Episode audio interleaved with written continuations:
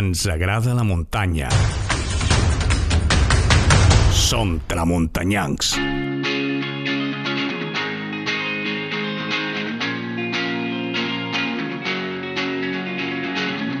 Amics, amigues, benvinguts una altra setmana més. Ja se mos fa complicat no entendre una setmana sense el nostre moment d'encontre amb tu i en nosaltres, aquí, en els tramuntanyancs, el nostre temps per xerrar de lo nostre, de lo que ens agrada, de la, de la muntanya, de l'esport, de la natura, dels problemes que tenim, de les il·lusions i de les alegries que ens dona la nostra afició per la muntanya, facis el que facis.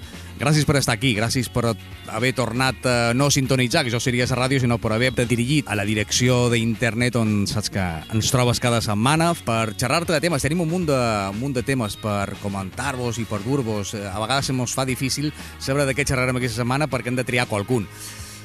Pero esta semana eh, es un tema, eh, bueno, yo cada semana digo que es interesante, importante.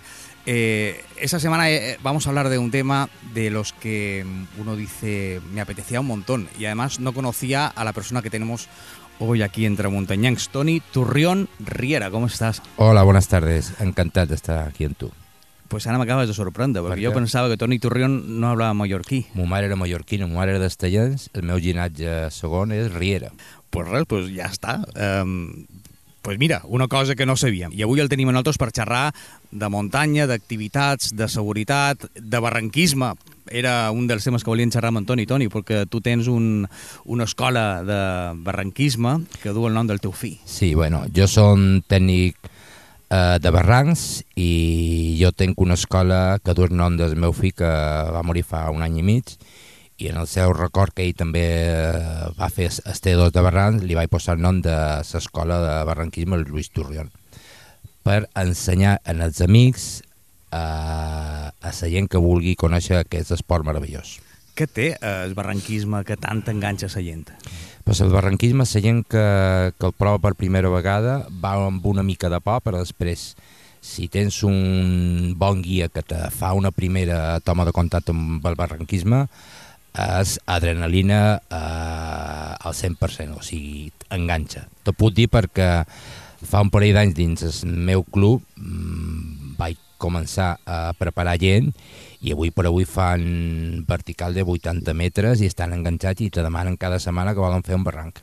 És un esport o és una modalitat del muntanyisme perillosa, trobes? Con consideres o...? Eh, Bé, eh, perillós, si tu el saps risc. gestionar... El risc, el risc sempre està, o sigui, el risc zero no existeix.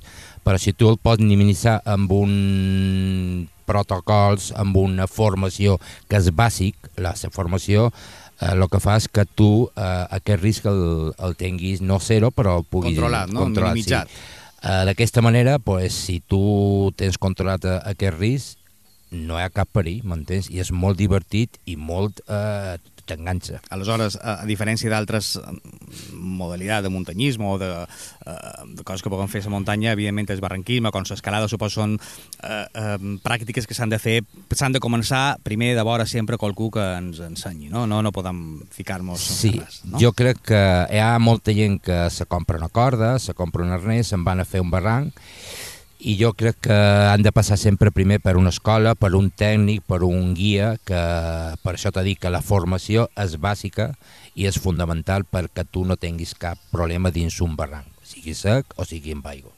Fa falta molt de molt d'equipament per ficar-se, perquè ara que programa el feim estic xerrant per gent que probablement eh, el barranquisme l'ha vist però no l'ha practicat i té ganes i fa falta tenir molt de- molt d'equipament. No, el barranquisme eh, ha de fer una pet- petita inversió en el principi, un arnès de barrancs, una vaga d'ancoratge, un mosquetó, un buit, eh, una corda i tot això després ja, si, si t'agrada, pues ja vas comprant eh, neoprè, la motxilla de barrancs, totes aquestes coses, no és molt car. Un pic que ja el tens, això te pot durar perfectament molt d'anys.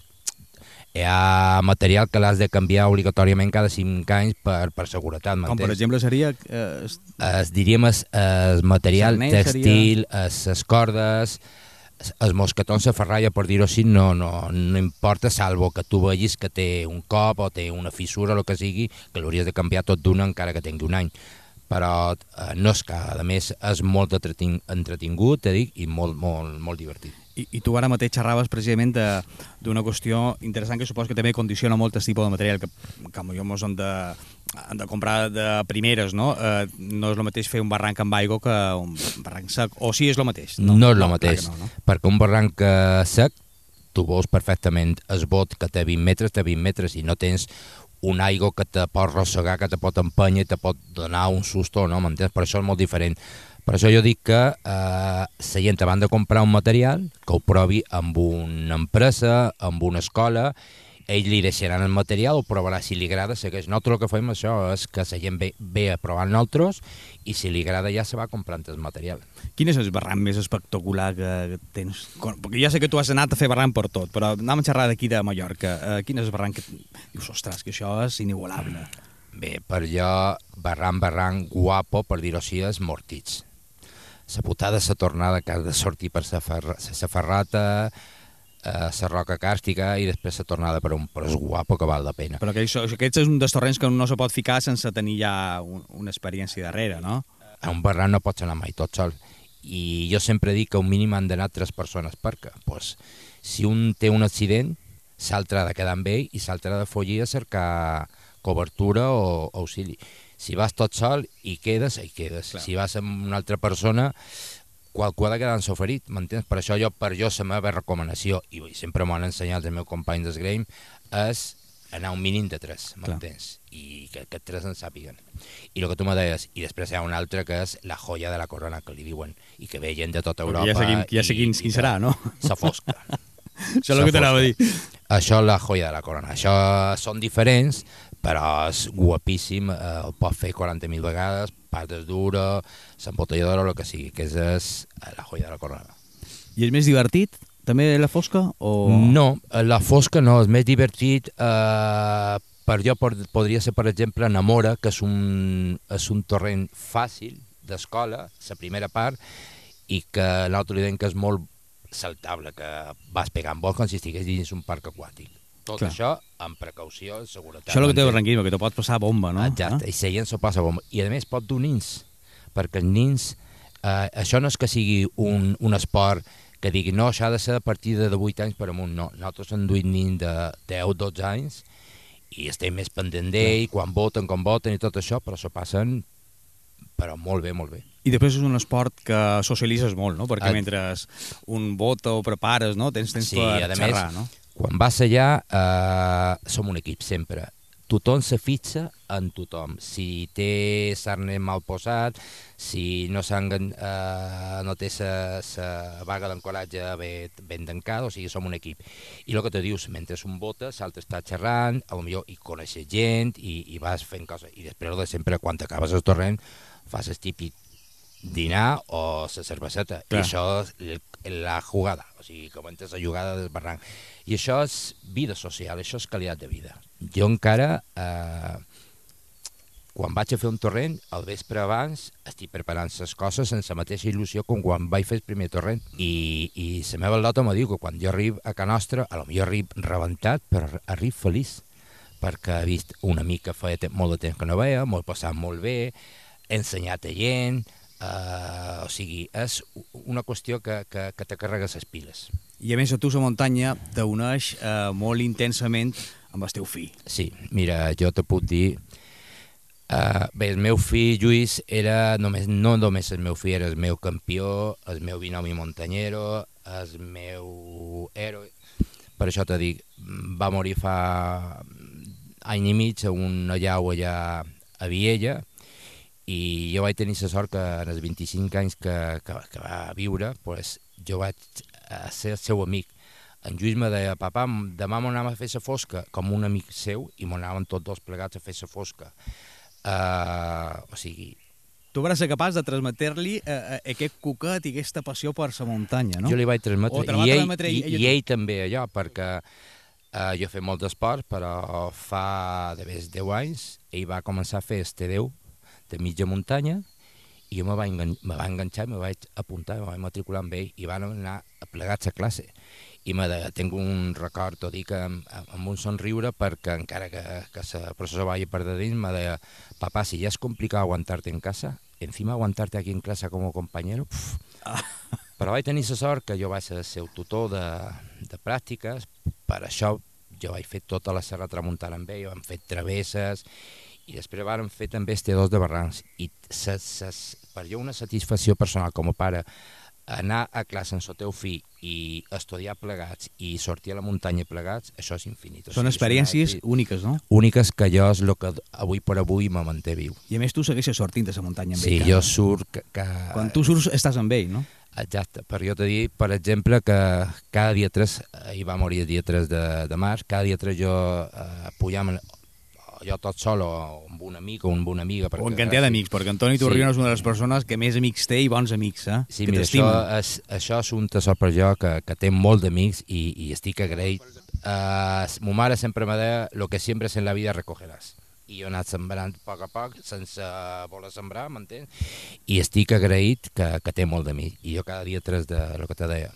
De més, Pujau en el galetzó. pujam en el galatzó, li duc una rosa, faig una xerrada amb ell, ploro amb ell, jo som creient, li, li dic una petita oració i quan baix, baix amb les piles carregades, més relaxat, t'he dit. És complicat. Eh, jo t'he dit que perdre un fill és el pitjor que te pot passar en la vida.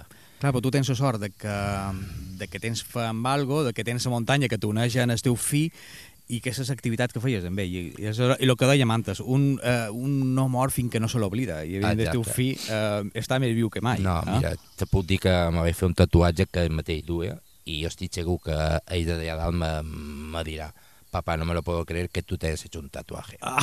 I li vaig fer perquè... Lo que no s'ha de por un hijo, Toni. Exacte, per un fill ho fas tot. I avui per avui te dic, tota la serra, quan vaig, el vaig per tot, i és el que me fa somriure. Encara que la processó vagi per de dins, però me fa treure un somriure. I a més, com dèiem al principi, l'escola que tu has creat du El nom seu en honor nom, a sí, perquè a sí, més sí. ell era pues, això, un entusiasta de, de barranquisme. Mira, el que tu deies, no només eh, jo estava orgullós d'haver ensenyat moltes coses, però, per exemple, qui me va ensenyar a escalar va ser ell, perquè era un bon escalador. I me va ensenyar a escalar, per això t'he dit que vaig aprendre coses d'ell, moltes coses d'ell. I ell era un... Jo sempre dic que en Lluís era un encantador de corazones. Era un jove molt obert, que sempre tenia molt d'amics, que sempre estava agafant amics o trobant amics i els enduia a la muntanya ensenyant-los el que ell coneixia d'una manera altruista i, i, i, i simpàtica. I això és el que estàs fent tu ara. Eh? Sí, jo estic fent... Bé, supos que som parescut mon, el meu fill i jo, m'entens? Però jo estic eh, fent el que ell feia d'una manera, mm, ara que té molt de temps, pues, més exagerada, m'entens? Per dir-ho així. I te dic que és una satisfacció personal ensenyar a la gent la serra tramuntana, dur-los a la muntanya, eh, és brutal, per, per dir-ho així. I una cosa que, que volem posar, compartir amb tots vosaltres, amics tramuntanyans que ens escoltau ara mateix, tenim avui aquesta conversa, que més no vos hem dit en el principi, però Antoni i jo ara mateix no estem a cap estudi, hem sortit a la muntanya perquè ens agrada estar a la muntanya i és on ens trobam millor, no? Pues, eh, no sé si escoltareu qualque ocell que hi ha per aquí, però eh, és on ens trobam bé.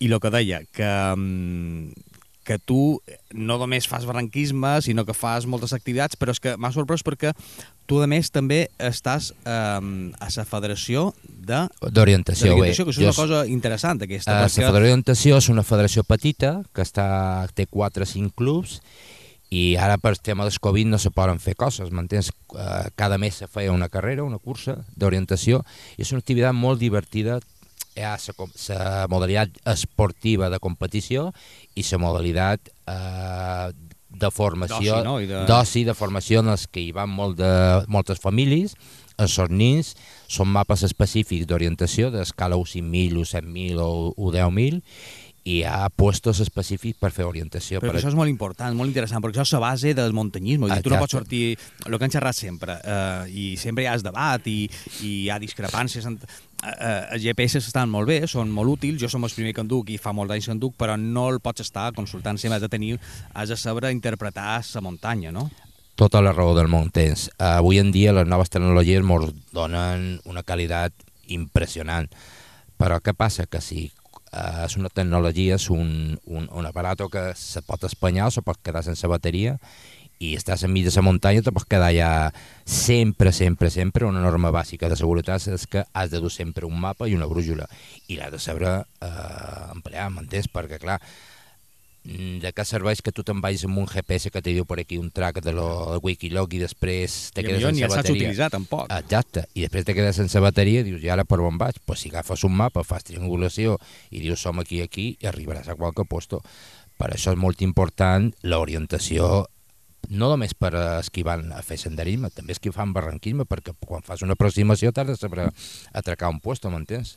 Clar, és que això són els valors, eh, el que han de ser capaç de transmetre a les generacions que estan cresquent o inclús que s'estan aproximant ara per mort de la pandèmia, del Covid, a la muntanya que no l'havien mirada més que d'en fora, no? gent que millor no té el bagatge o l'experiència perquè no s'ha de dir, o perquè són joves o perquè mai els havien interessat per la muntanya, però això són valors, eh, eh, coneixements que han de, saber, han de ser capaços de transmetre i de, i, i de divulgar perquè la gent ha d'anar a la muntanya segura i això són principis bàsics, no? Sí. Ha, hi ha que tenir sempre un plan B, que és el que tu me deies antes, no? Uh, se, mira, sempre quan tu fas una sortida a la muntanya has de tenir unes, un, un, un protocol. Un protocol és que has de planificar la teva ruta. Has de saber, has de mirar el temps, la meteo. Després has de saber per on vas i amb qui vas, perquè no te pot dur segons qui, segons qui muntanya. Per això passa moltes vegades que hi ha gent que eh, subestima la, ruta i, i passa el que passa, que estan rebentats i els eh, van a cercar, per això és molt important. I sempre has de tenir un plan B, perquè si per un cas vas per un puesto, comença a ploure, per dir-ho així, has de saber per on has de sortir. Clar, has de tenir rec recursos. Arts de recursos. Tens una, un qualque company de, de, de grup que té una, una caiguda, has de saber un plan B, un plan, una via d'escape, per això és molt important la planificació quan vas a fer una ruta, has de tenir un plan B, has de saber a on vas, amb qui vas, el material és molt important perquè hi ha gent que se va a la muntanya amb unes xancles i això ho, est- ho estem Claro. veient en el, en el torrent de parells i, i, i però clar, li dius, escolta, on vas? I damunt te mira malament, doncs mira, ja està. Però és molt important per la seguretat, la planificació, eh, l'equipació, eh, saber amb qui vas, un plan B per si tinguessis qualque, qualque cosa que tinguessis dins la ruta i planificar i saber on vas. I el que tu m'ho xerràvem antes, a, a, a, no només això, no, no només quan un fa senderisme, sinó a, un mateix barranc, si se t'espanya algo o perds o te cau un buit, què fas? Has de, saber, has de tenir recursos, no, En el Toni? cas del barranquisme també estem acostumats avui en dia que hi ha aparells que són eh, Fantàstic, que fer un ràpel eh, Exacte, total fas un seguretat. polipàs, fas això, fas la microtràcia i tot això. Però clar, i si s'Espanya? Claro. Has de fer, has de saber emplear eh, eh, eh, lo que t'han ensenyat, pues, lo que t'han ensenyat, lo que hauries d'haver après en el principi quan fas la formació, m'entens? Perquè has de saber emplear un buit, has de saber emplear un màster amb un cordino, o sigui, eh, has de saber emplear coses que no siguin de, de mecàniques, m'entens? O utilitzar el material, o Sí. tècniques, o el que dèiem, saber llegir per on has d'anar només amb un mapa. A part que disfrutes més, eh? Te passes Sí, sí, sí, sí, més sí. bé, eh? perquè ho fas tu. Claro, claro. Ho fas tu, no és que de- de enganxes vas. aquí, pim-pam, amb un, una microtraction, el fica aquí aquest mosquetó, ara tira això i per amunt i ja està. No, l'altra manera, ara faig aquest buit, buit a l'italiana, somachare, totes aquestes coses, i són coses que, elementos de fortuna, que li deien nosaltres, que de Elementos de emplear. fortuna, molt xulo aquest nom, És eh? que és un elemento de fortuna, perquè elemento de fortuna no només en els barrancs, és també a la muntanya. A la muntanya tens una caiguda, un company que s'ha romput una cama i ha de saber fer un, Sí, sí, un primers auxilis, primers no? auxilis, Una immobilització. una immobilització amb, dues, amb dues branques d'una canda, per això és molt important segons quin material du, has de dur sempre un botiquín, m'entens?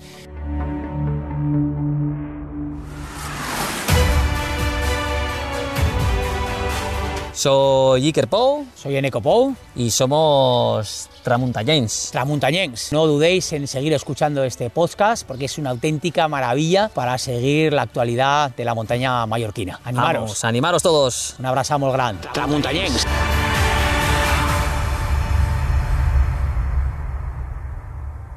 Un botiquín, hi ha gent que se'n riu que jo duc brides, però les brides te, te, te salven la perquè vida. xerràvem l'altre dia en el programa nostre dient d'això, de les brides que una de Les dues. brides la te salven la vida perquè tu, les, jo les dins la farmaciola, te salven de- d'una sabata que s'ha desfet Sí, sí. a la sola, el que sigui, totes aquestes coses. I per això els elements de fortuna te serveixen per fer una camilla amb una motxilla i amb un cordino i dos, dos palos. Totes les coses són importants, per això és formació. I això crec que... I més és una formació divertidíssima. Exacte. Que això és el bo d'això, perquè- perquè tu vas provant, vas fent coses... Però clar, avui en dia el tema de la pandèmia també ha fet que molta gent ha sortit a la Clar, muntanya. és el que deia, gent també jo sense experiència prèvia, no? m'entens? Però ja quan vas amb un grup i segons quines rutes que són complicades, el seu és que duguis una persona que sigui guia, professional o no professional, però Benèvolo, que tingui... que també estava això, el Però guia el guia benèvolo assisteix, m'entens? El guia benèvolo és un, un guia federatiu que se va fer... Bueno, o no federatiu. o no també. federatiu. Bé, bé, la, la paraula benèvolo, si tu tens qualque problema, eh, el jutge te dirà quin era el guia benèvolo, perquè la llei t'ho diu guia benèvolo i garante de seguretat. I el guia benèvolo hi ha molta gent que va a la muntanya i el guia benèvolo és qui munta el grup.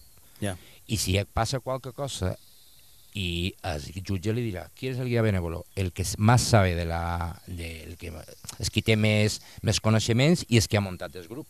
I te pot... Eh, eh, però també està l'altra part, el que tu me dius, guia benèvolo federatiu, que són cursos que fa la federació de cara en els clubs perquè hi hagi qualcú que tingui coneixements, una formació dins el seu club, perquè la de tècnic de muntanya són cursos de dos anys i és molt, com, molt complicat, no, més difícil, tens unes proves d'accés i més llarg. I el guia benèvol li ensenya a la federació una sèrie de, de, de coneixement, d'una formació Això com estaves contant ara mateix, no? Sí, sí, sí, exacte, No? T'ensenya a fer- muntanya i preparar. saber man- eh, eh, emplear el que és un GPS, una brújula, un mapa, a interpretar un mapa, eh, segons quines coses, també coses de medi ambient, que és molt important, perquè avui en dia eh, tenim... Hi ha gent que diu que, que els ames són es, eh, l'enemigo, i la, jo, la meva opinió és que els ames fan la seva feina, Clar. m'entens? Els ames fan la seva per feina. tot en el món hay de buenos i hay de Ah, malos, ja no? Per tot. La meva eh, empresa, la meva feina també. Però t'he dit que és molt important avui en dia també incloure dins la formació medi ambient, Claro. perquè hem de tenir un respecte en el medi ambient. I valors, no, els no? valors. És, eh, això, el respecte són els valors. I no pots anar per qualsevol puesto por, porque yo lo valgo. No.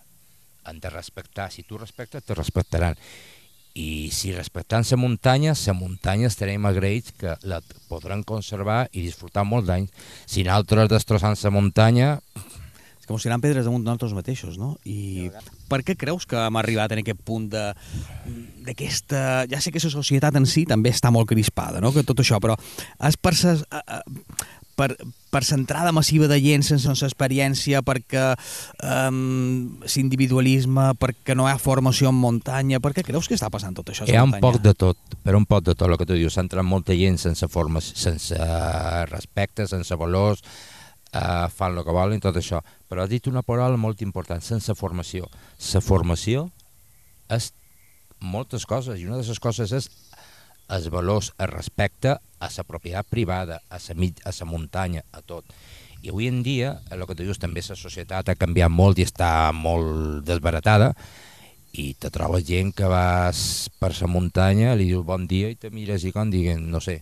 I això te dona, allò me dona pena, perquè dius, conyo, uh, jo surto en bicicleta i quan te uh, cruces amb un altre corredor, bon dia, bon dia. I a la muntanya també. Però tu ha no te molt- passava que a vegades te trobaves gent i te tiraves mitja hora xerrant de per on venís, per on vais, i, Exacte. i gent que no coneixies, i, I passaves un després gustet, no? coneixes gent i, i coneixes més gent i fas vincles amb un altre club, amb una altra gent i avui en dia s'està perdent tot això estem a temps, jo crec, de, de, de recuperar tot això, m'entens? Però això és important que ens involucren tots, la federació, les institucions, i que tots eh, han de fer feina plegats. I la veritat és que és els principis, són, són les bases per un moure's per, per la muntanya, però tu també estàs a l'escola balear de muntanya, sí, no? exacte. Jo estic des del mes de juny de director de l'Escola Balear de- d'activitat de, de muntanya. Uh, vaig, agafar, vaig agafar relleu i jo he estat alumne i he patit molt com a alumne. De manera que ja saps que és el que no hi ha que Exacte, fer, no? He patit molt com a alumne i, a més, eh, un tema personal. El meu fill també el va patir. I per això per això jo me vaig involucrar i, i hem fet unes proves d'accés a tècnics de muntanya que me'l van quedar... Eh, varen tenir 60 aspirants. 60 aspirants, que va, de, de les vegades, crec que les vegades que més gent. I totes les errades que nosaltres vàrem viure les intentam modificar perquè la gent eh, pugui tenir una, una, una formació de qualitat. Quin tipus de gent pot anar a la SEBAM a participar dels vostres Tothom. cursos? Uh, to, tothom. Avui per, avui per avui els cursos que tenim en marxa són els de tècnic de muntanya, tècnic de muntanya, tècnic 2 de barranc, de mitja muntanya i d'escalada. Però que això són cursos Això que són fer graus qualsevol. mitjans que han de fer unes proves d'accés que fan un bloc comú en a l'institut de CTIB i després fan el bloc específic en tècnic de la federació.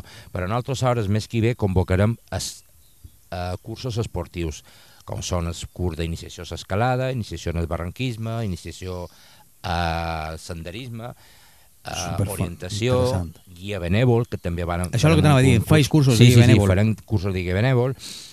La mala sort que tenia és que no tenim neu a Mallorca, doncs també farem curs de muntanya invernal, que mos anirem a, a la, al Pirineu, on sigui, en tècnics nostres, i ahí ensenyarem a gent a emplear el que és un piolet, les raquetes de neu, tècniques de, de supervivència, potser si has de fer un, una cova de neu si, si, si t'he agafat al vespre, coses d'aquestes. Primers auxilis també, exacte, no? Primers Sanitaris, auxilis, o sigui, dins, dins tots els cursos que nosaltres donem hi ha una assignatura que és primers auxilis, són bàsics, perquè sempre pots tenir qualque cosa, m'entens? I has de saber immobilitzar una persona, a lo millor amb dues fustes i un cordino, el que sigui, m'entens?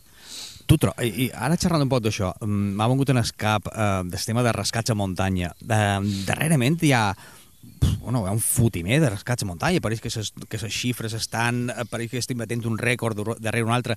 Creus que la gent a la mínima eh, ja eh, criden els teus companys del Grame, eh, tot d'una criden els bombers 1 2, int- perquè li falta formació, perquè se collona, no, està al servicio, vamos a llamar al 112.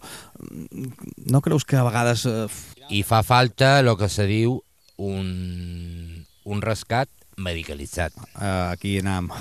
Jo ja te contaré un altre dia... No, no, no, pots xerrar avui, perquè a més estem en aquesta mateixa, precisament, uh, estàvem xerrant d'això, de la medicalització jo dels equips de rescat. de primera mà que això és un tema polític. Polític. Sí, perquè no és cost... Uh, uh, si uh, volen xerrar Ganes són... ha. Claro, Però- ganes. I gent formada n'hi ha. I gent formada hi ha. I no costa tant. I currículums entregats hi ha un caramull, que jo els he vist, te dic així ben clar. Passa és que no se posen d'acord. Però per què creus que hi ha, que, eh, que hi ha massa gelosia entre una institució o una altra? Hi ha massa... Jo te puc dir que entre els gremis els bombers hi ha una excel·lent relació i fan feina plegats. Nosaltres tenim ben mitjan perquè tenim el cuco i arribam primer, però hi ha una coordinació brutal, molt bona. Jo me'n recordo abans quan hi havia dos helicòpters, dos cucos, i me deia el piloto, el pilot me deia, cony, és que estava més pendent de, salt, de que venia l'altre helicòpter a la dreta que, que de, de rescat. I d'emergències que hi havia, no? Sí, abans, ara. Però això que t'estic dient de, de, de fer un rescat medicalitzat com se fa a Aragó, això és fundamental, Clar. Clar. perquè se salven vides. De fet, hem Estem- gaudit eh, amb el reportatge que feien a l'A2 precisament de, de rescat amb el Grem juntament amb, amb, amb, en sanitari. Jo era, vamos, a tots se mos posaven les dents llargues, no? De fet, nosaltres, eh, ara no ho sé si és dins la plantilla, però abans hi havia un infermer, o sigui... A dins el Grem. Dins el Gremi hi havia un que tenia la titulació d'infermer, o sigui, la carrera d'infermer, i quan ell estava de guàrdia el que feia era arribaves primer, el deixaven, immobilitzava l'accidentat i després el tornaven a cercar i ja està, ja, ja tenies... Però clar, si aquest, aquest, aquest company no estava de guàrdia, doncs ja me diràs tu. Claro. Per això els Grem i els bombers del Consell de Mallorca de Rescat, que per jo són un cracs, eh, fan molta formació de primers auxilis, perquè quan t'arriben... que és fonamental. Sí, i fan la valoració, escolta, doncs aquí ha de venir tal i qual, que de vegades s'ha fet, m'entens? Però bueno, això és qüestió política. I, ho veus molt, i és qüestió política, efectivament. Són els polítics que no se...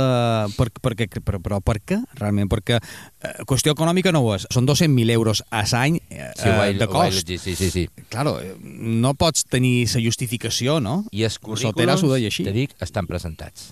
Els currículums dels metges i els tècnics. I Estan presentats on? Eh, a la persona que havia de fer eh, selecció de la selecció. aquí, a, aquí a Balears, aquí a Mallorca. Però què passa? Que si, si no hi ha un acord entre les institucions, això està ja mort. m'entens?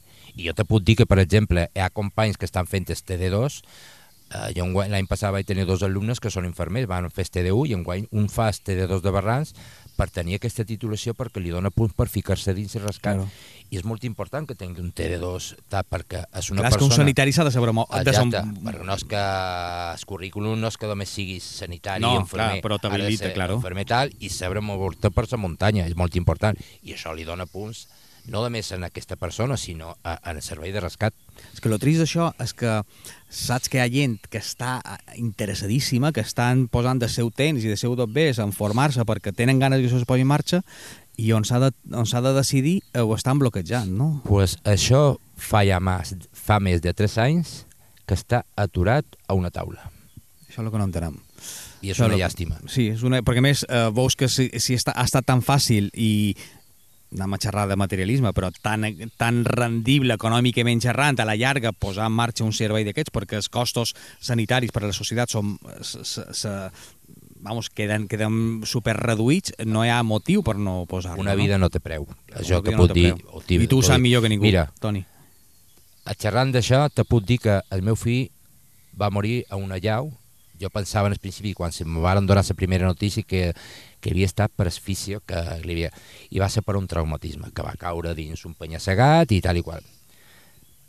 Només puc dir que estic agraït en els bombers de Viella, que van anar en helicòpter, el van fer rescat. El meu fill li van fer fins a quatre RCPs de Viella fins a Lleida, que va morir allà si no hagués helicòpter no hagués un metge allà, el meu fill hagués mort en el mateix moment Claro. allà. I el manco el varen intentar salvar fins a quatre vegades, m'entens?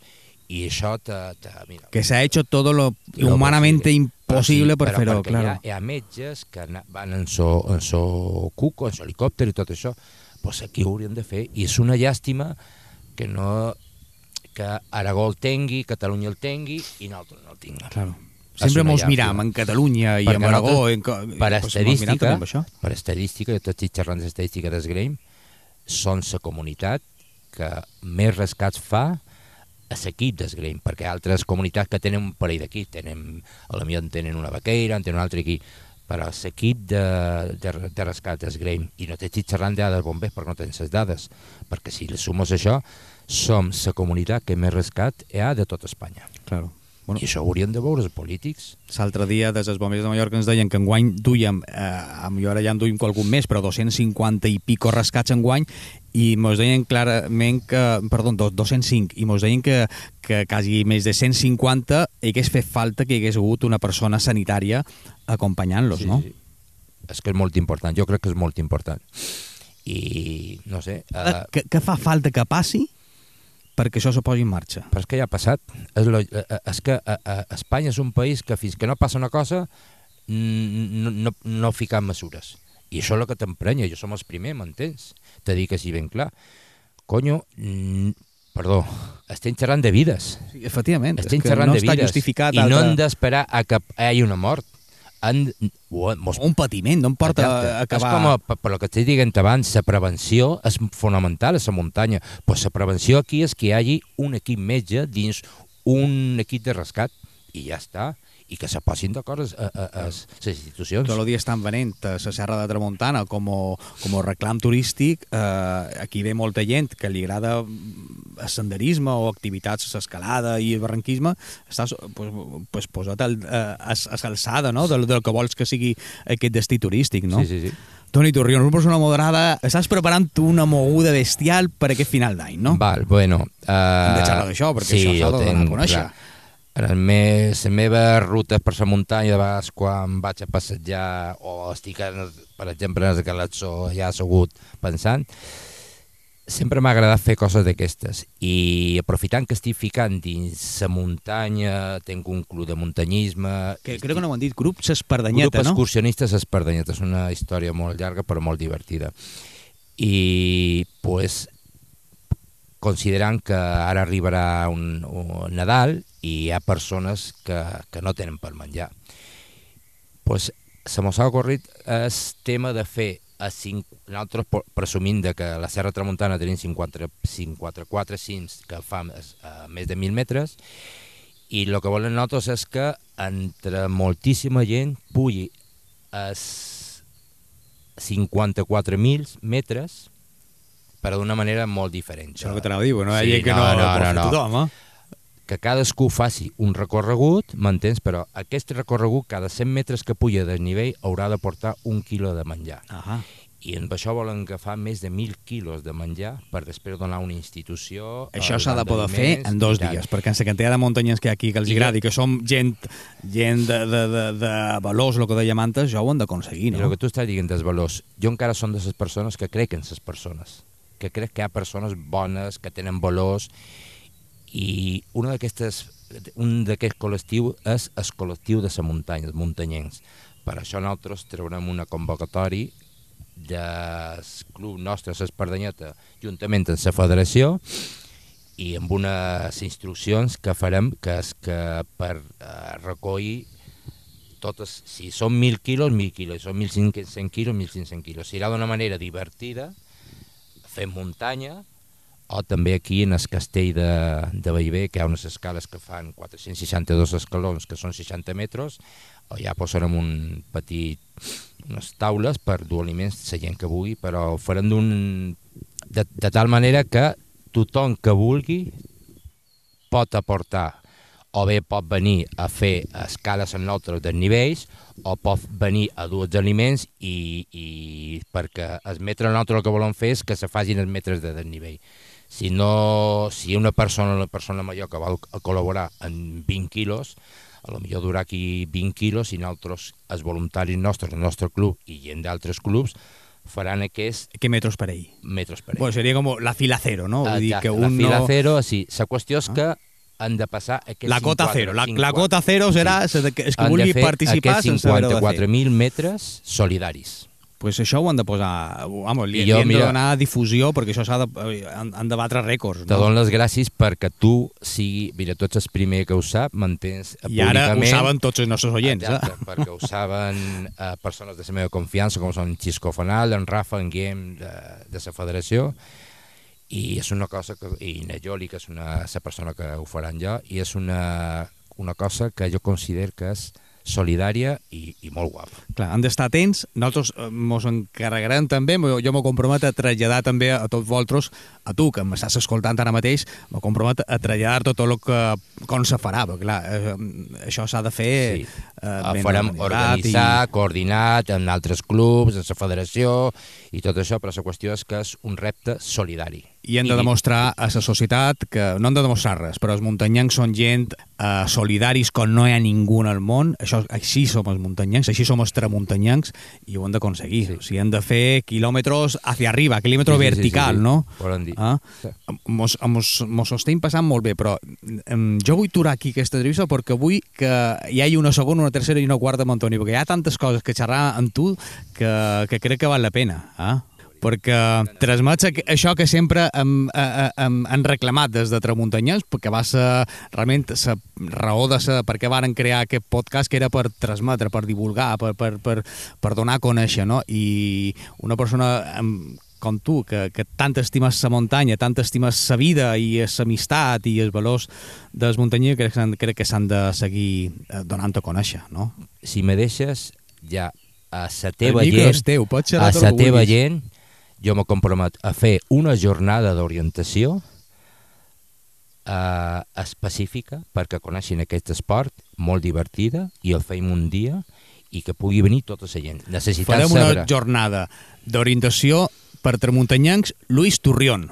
Molt bé, moltes Ah, gràcies, de ho farem així, això serà el nom. Sí, sí, sí, pues sí. Eh? Jornada d'orientació per tramuntanyancs Luis Turrión. Pues sí, pues gràcies, de veritat, de tot cor, de veritat. Per- Mira, és una persona que no te conec fa poc, però m'has transmès eh, un carinyo cap al meu fill, que això... Buah, Molt d'ànimos, molta força, hasta l'infinito i més allà. Això és la Eh? nostra paraula d'en Lluís i jo. Per això el que resa totes bandes, veiem pues, Luis hasta l'infinito i més I allà. així ha de ser. Exacte. Toni Turrión, milions de gràcies per haver-nos acompanyat avui aquí a Tramuntanyans, per haver-nos contat tantes coses que han sortit del cor i que tant ens han agradat escoltar de la teva veu.